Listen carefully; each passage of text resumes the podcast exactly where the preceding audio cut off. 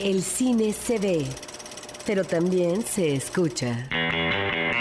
Se vive, se percibe, se comparte. Cinemanet comienza. Carlos del Río y Roberto Ortiz en cabina.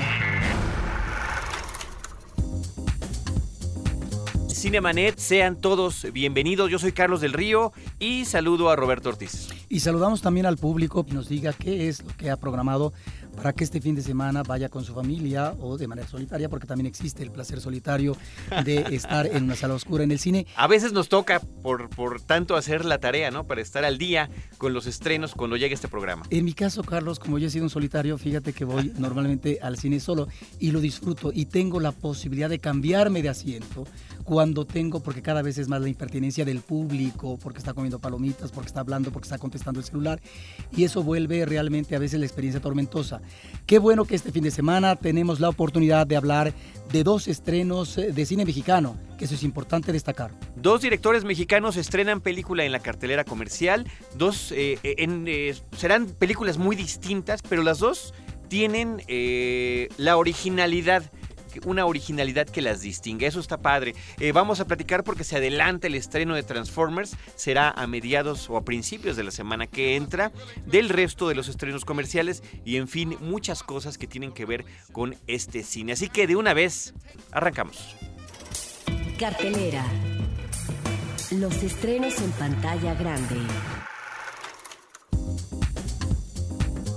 Pues arrancamos la cuestión de los estrenos, estimado Roberto y querido público, con la película del director mexicano Dani Saadia, 319, Nada es casualidad.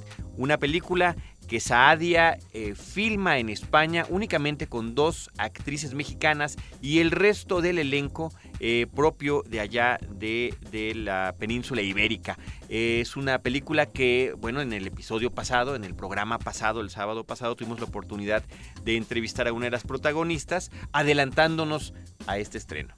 Sí, esta es una película que llama la atención y que recomendamos al público porque hay un ingenioso intercambio de lo que es una ficción con personajes reales, es decir, con actores, y al mismo tiempo una narración de animación que van en paralelo.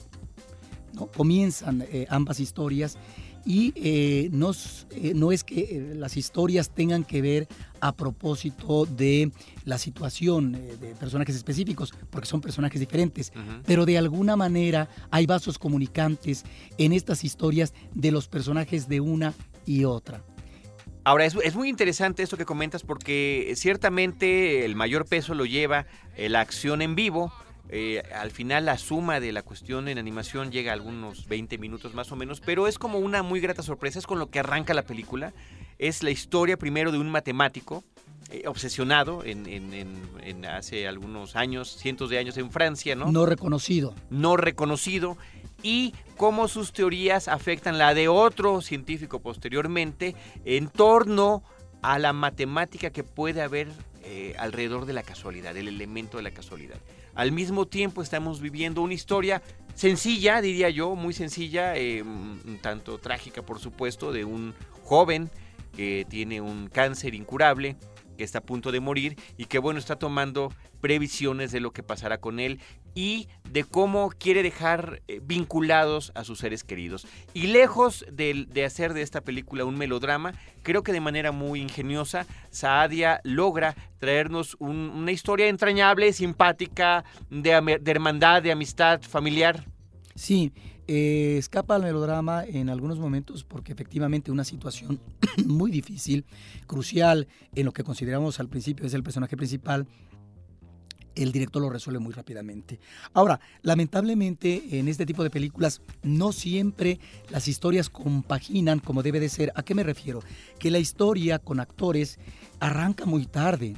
Yo diría que hasta la primera media hora encontramos el nudo dramático, encontramos la problemática de lo que en principio es el personaje principal y que en comparación la otra historia, la de animación, va reuniendo más datos, eh, eh, más elementos alrededor de su personaje o de otros personajes que van a aparecer a continuación. En principio, ya desde el arranque de la historia de animación nos está, está ubicando en un contexto eh, político, histórico, que viene desde la época de la Revolución Francesa y de Napoleón. Están ahí entonces esas dos historias. Me parece que a veces la película, la película de actores, abusa de este elemento de lo que es el azar. De qué manera en la vida se va presentando la casualidad para poder ser un ingrediente vital en lo que puede ser un destino afortunado o no del ser humano. Que eso, eso es el meollo del asunto. Sí, que, puede abusar, pero sin embargo es el leitmotiv de la película. El leitmotiv. Sin embargo, esta reiteración de lectura de pasajes de una novela como La insoportable levedad del ser eh, de Milán Kundera me parece que eh, torna en, por momentos como moneda corriente la película de eh, personajes reales. Sin embargo, ahí está. Me parece que es una historia interesante que el público va a poder eh, disfrutar. ¿sí? De Anita Bracho, desafortunadamente, no está muy bien en el plan actoral. Eh, en cualquier momento, ¿verdad? Claro, yo entiendo su personaje, pero pareciera que no le queda más que llorar en la película. Y la otra actriz mexicana es Alexandra de la Mora, que es quien nos visitó la semana pasada, que es eh, actúa como la hermana del personaje principal. Yo lo único que diría es que quizás el final se alarga un poco. Eh, cuando pudo haber concluido antes y ya nos quedaba claro todo este asunto de las casualidades. Sin embargo, no deja de ser una propuesta muy interesante que verdaderamente vale la pena ver. 319, nada es casualidad, eh, dirigida por Dani Saadia, con Miguel Ángel Silvestre, Félix Gómez, Bárbara Goenega, Juan Díaz, Diana Bracho y Alexandra de la Mora. También se está estrenando, y bueno, aquí habría que, habría que mencionar prácticamente de manera simultánea dos películas que eh, se, se nutren de un cine hollywoodense convencional, diría yo, ¿no? La comedia romántica en ambos casos, eh, formulaicos, y que uno funciona mejor que el otro. 560-10802, eh, 560-10802 es el teléfono en la cabina de Horizonte. Me refiero, Roberto, a dos películas. La propuesta, The Proposal, de Anne Fletcher con Sandra Bullock y Ryan Reynolds, y 17 otra vez, dirigida por Boris Steers con Zac Efron. Si quieres, arrancamos primero con la propuesta. Mira, si bien en la propuesta ya encontramos a una Sandra Bullock un tanto madura, diríamos, pero que está de muy buen ver. Bueno, hay una escena de desnudo donde realmente ya cuasi aparece, desnudo, cuasi desnudo. Cuasi desnudo, aparece como Dios la trajo al mundo y realmente está espléndida. ¿A, qué me refiero cuando digo que es una, digamos, actriz ya de presencia madura? A que la hemos visto en toda una serie de comedias, muy afortunada ella en sus intervenciones, pero claro, por supuesto, más joven. Seguramente eh, comenzará a hacer papeles de otro tipo, no lo sé.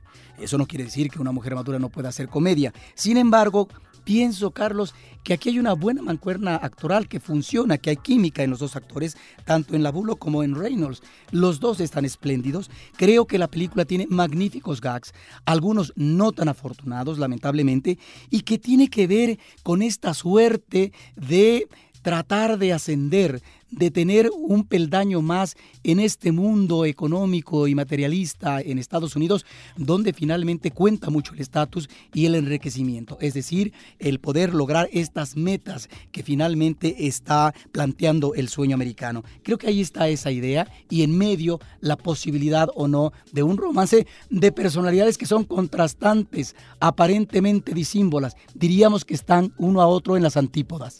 Ahora, yo creo que el principal eh, obstáculo de la película, involuntario habría que decirlo, es el tráiler, son los avances que nos han pasado desde hace meses y que son ese tipo de avances que prácticamente nos están contando toda la película que, creo que es innecesario que sepamos los mejores chistes, las, las mejores vueltas de tuerca, si es que pudiera haber alguna por allí. Y prácticamente este tráiler es un resumen de la película. Entonces cuando uno la ve, pues ya sabes a dónde va todo, ya sabes cómo va a acabar.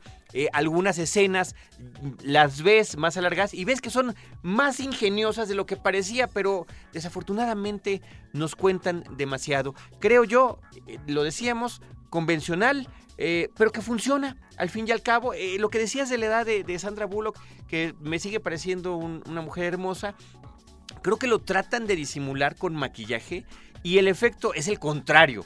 Como que es poner el, dedo en la llaga, como se dice comúnmente, ¿no? El asunto de que te la maquillan de más, bueno, pues eh, creo que le resta a la personalidad y vivacidad y, belleza que todavía goza. Sí, la maquillan de más y hay momentos en que podemos observar, en que podemos deducir más o menos qué edad tiene.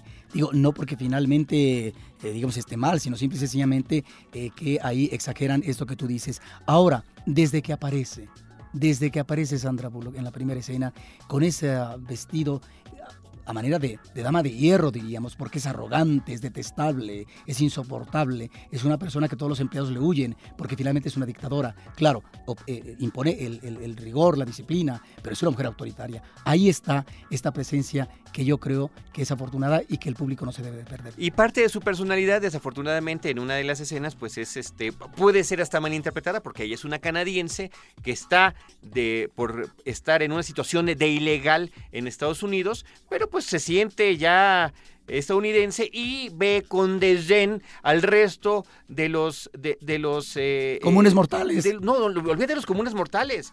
De la gente que viene de otros países allá y dicen, miren, atiéndanme a mí, después atienden a sus jardineros, ¿no? Claro. Lo cual me parece bastante despectivo. La propuesta de Proposal de Anne Fletcher con Sandra Bullock, la otra comedia que también es de fórmula, lo decíamos, es 17 otra vez, pero creo que sale mucho mejor librado. La película está protagonizada principalmente, habría que decirlo, que sobre él cae todo el peso de la película y es inclusive un vehículo de lucimiento de Zac Efron.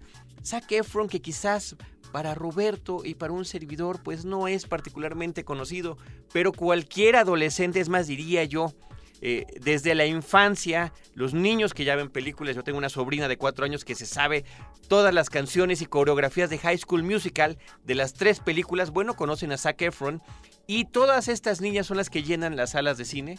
A mí me tocó estar escuchando sus gritos. Tú comentabas hace rato sobre la gente que habla. Bueno, me parecían muy espontáneos. Si algo le pasaba al personaje, ay, pobre Zack. No, como que estaban además fuera de la película. Lo veían como Zac Efron y no como el personaje de la película. Y sin embargo, creo que es un, muchacho pues obviamente apuesto, eh, con presencia y que la libra en esta historia que nos narra la vida de un hombre de treinta y tantos años que por una situación prácticamente sobrenatural tiene la posibilidad de lucir nuevamente como estaba a los 17 años. ¿Para qué? Para tratar de rehacer su vida, para tratar de recobrar lo que perdió en una situación que vivió justamente a los 17 cuando tuvo que decidir casarse con también su entonces novia adolescente o quizás para ayudar ahora a sus hijos que están en esa etapa de la vida. Ahora debemos de recordar que este director... Eh, y tiene como antecedente una película muy interesante que se llama Las locuras de Igby y que es una película que tiene que ver también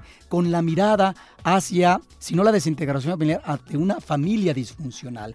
En el caso de Las locuras de Igby, imagínate, estamos ante un muchacho que lo corren de todas las escuelas, que su madre tiene un cáncer, pero que además abusa de las anfetaminas, que su padre es esquizofrénico y constantemente está en el hospital psiquiátrico.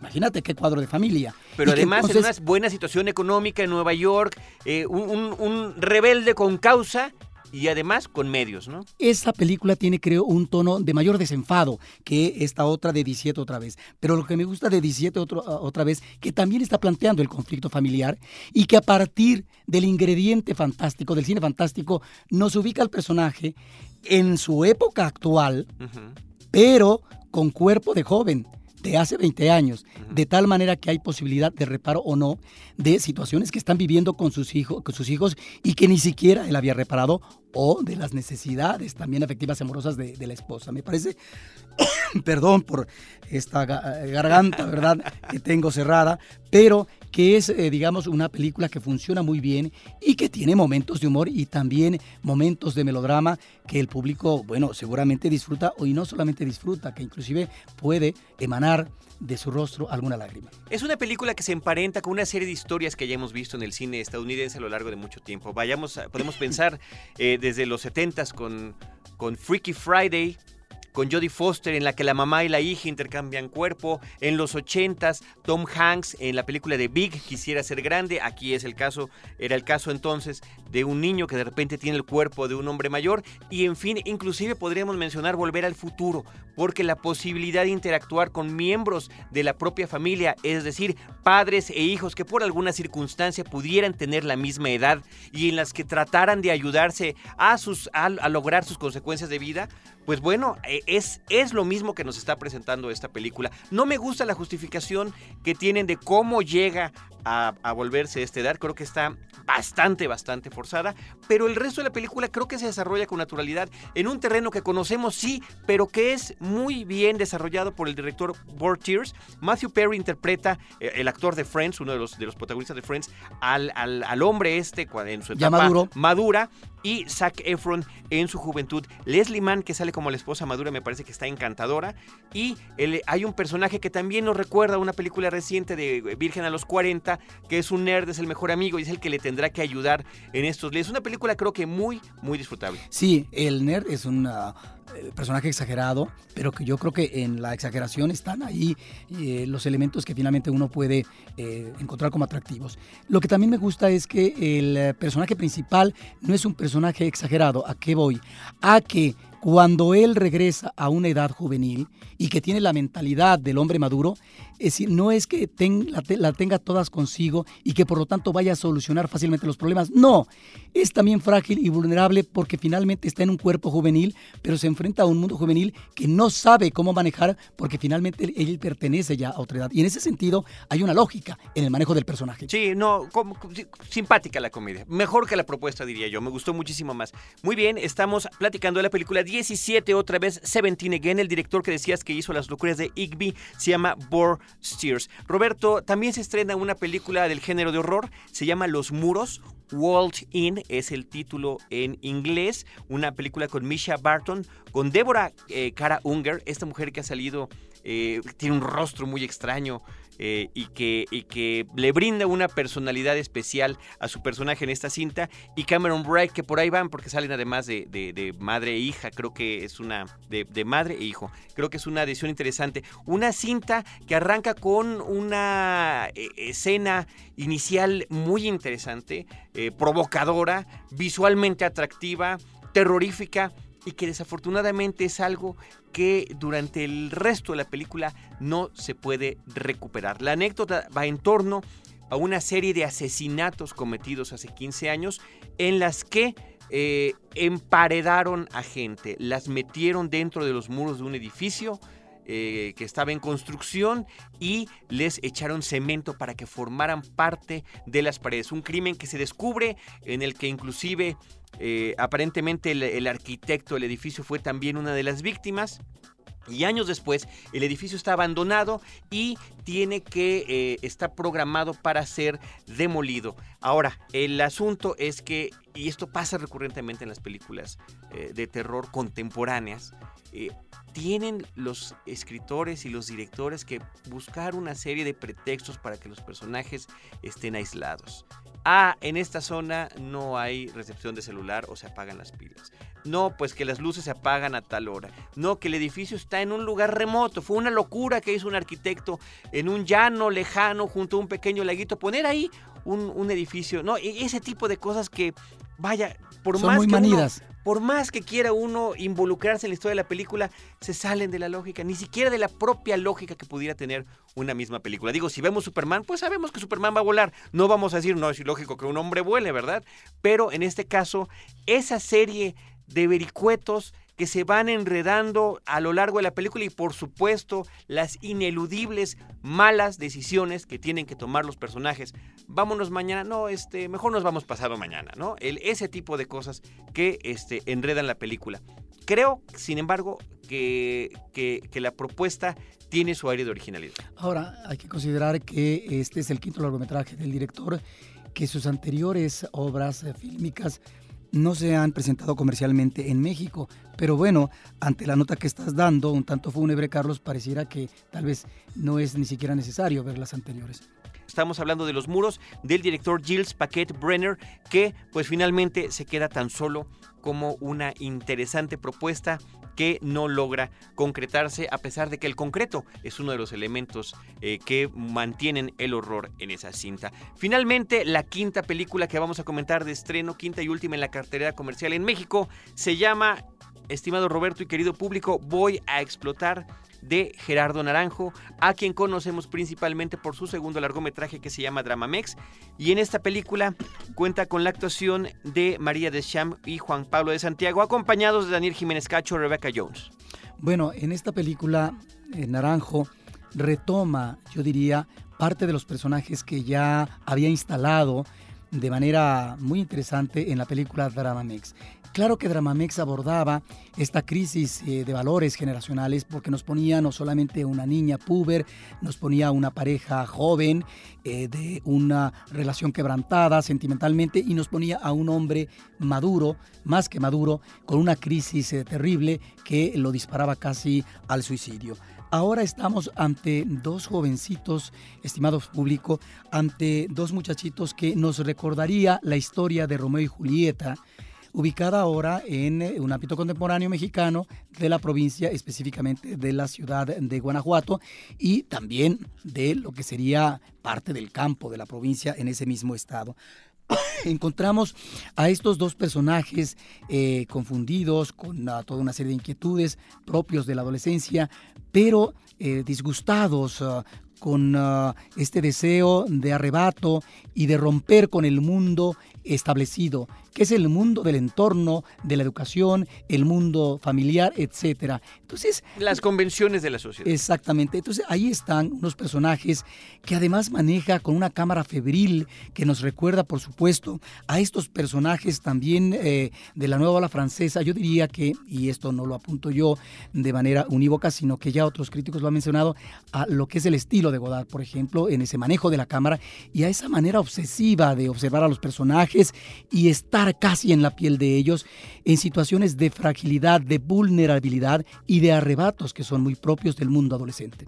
Una película que, eh, bueno, ha sido muy bien recibida en diferentes eh, festivales donde se ha exhibido. Tú la pudiste ver por primera vez en el Festival Internacional de Cine de Guadalajara. En aquel momento hicimos un enlace y tenías en entrevista al director Gerardo Naranjo. Eh, y, bueno, nos, nos platicaba todo este, este, esta suerte de, película que se nos antoja podría venir de, de experiencias personales, ¿no? Eh, él creció en Guanajuato eh, y, y, lo que me gusta de la película, Roberto, es sobre todo el arranque. Creo que tiene un arranque frenético, creo que hay un manejo del lenguaje cinematográfico estupendo, particularmente a lo largo de la película se nota, tú lo decías, los emplazamientos de cámara y demás, pero el ritmo que tiene en esta eh, secuencia inicial donde estamos conociendo a los personajes, donde nos estamos enterando de sus secretos, de sus fantasías y de sus disgustos, bueno, creo que es eh, la perfecta justificación para todo lo que viene. Sí, ahí está, yo creo, una película que de nueva cuenta, como en Dramamex, nos remite al quebranto generacional, a esa dificultad del mundo de la infancia, pero sobre todo en este caso del mundo que ingresa a la adolescencia eh, con los mayores. Y aquí está este mundo de los adultos que en este caso tal vez se maneja, si no de manera esquemática, sí como prototipos.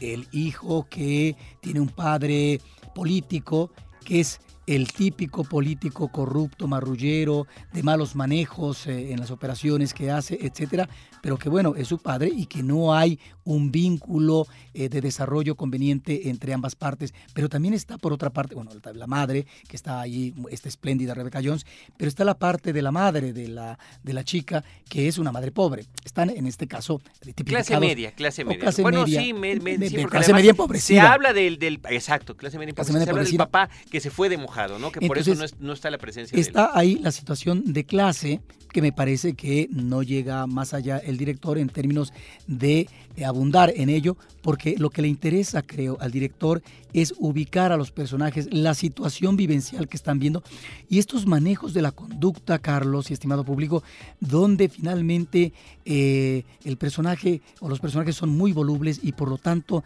están movidos por impulsos que los pueden disparar hacia una u otra conducta y no sabemos si esa conducta necesariamente es una conducta positiva. ¿A qué me refiero con positiva? A que digamos pueda ser bien hechora.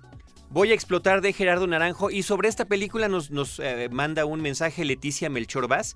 Dice que fueron a la premier, se refiere al grupo de personas con el que ella iba, y es la primera película mexicana que las siete personas con las que fue se quedaron comentando y reflexionando sobre el interesante tema al final de la película. Debo decir que fue una, una me tocó también estar en esta, en esta premier, una premier muy concurrida, eh, con la presencia de los actores, productores, el director, pero lo que me llamó muchísimo la atención y que me parece además estupendo es que la mayoría de las personas que estaban ahí eran jóvenes, jóvenes que efectivamente pueden tener una perspectiva distinta pero más cercana a lo que se está representando en la cinta. Sí, por lo tanto, creo que está clara la invitación para que eh, la población joven que gusta de cine hollywoodense también pueda encontrar aquí un eco, pueda encontrar no necesariamente un retrato, pero sí una especie de espejo en donde pueda encontrar, ubicar problemáticas que son afines, porque yo creo que el director Naranjo no solamente nos está remitiendo a una situación específica de dos adolescentes, sino también a un malestar que eh, se vive, se percibe en la sociedad mexicana. Muy bien, vámonos a una canción de alguna de las películas que se estrenaron esta semana en nuestra cartera comercial aquí en México. Nosotros estamos ya despidiéndonos, agradecemos a todo nuestro equipo de producción, a eh, eh, César, el DJ Silva en los contrones, la postproducción de Abel Cobos de Cinemanet Podcast, la producción de Paulina Villavicencio y de Celeste North. Nos vamos a despedir con una rola de la película 17 otra vez. Rich Girls son The Virgins y aparece en 17 otra vez.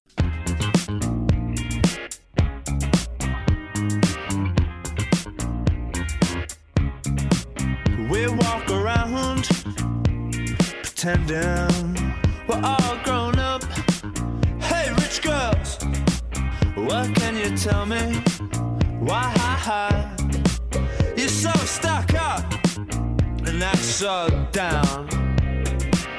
I tell you everything I know, any little thing I know.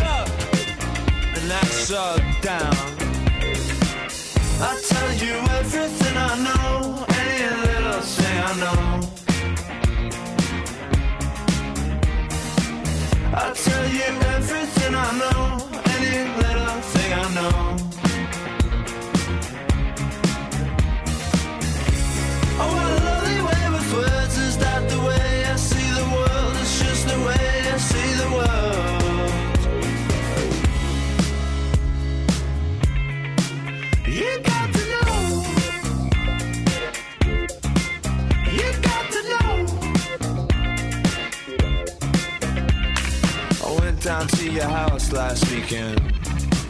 You was like, come on, man, you have to point out everything that's bad. So there's a broken mirror on my bed. I clean it up, so what? You don't have to be such a all the time. don't be like that, she said.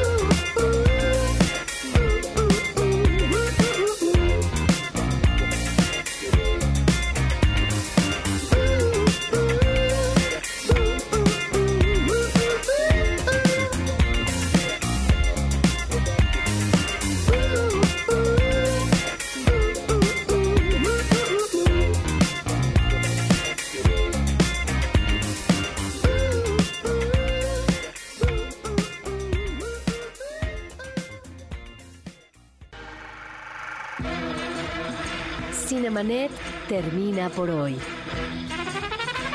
Te esperamos el próximo sábado, en punto de las 10 de la mañana. Más cine en Cinemanet.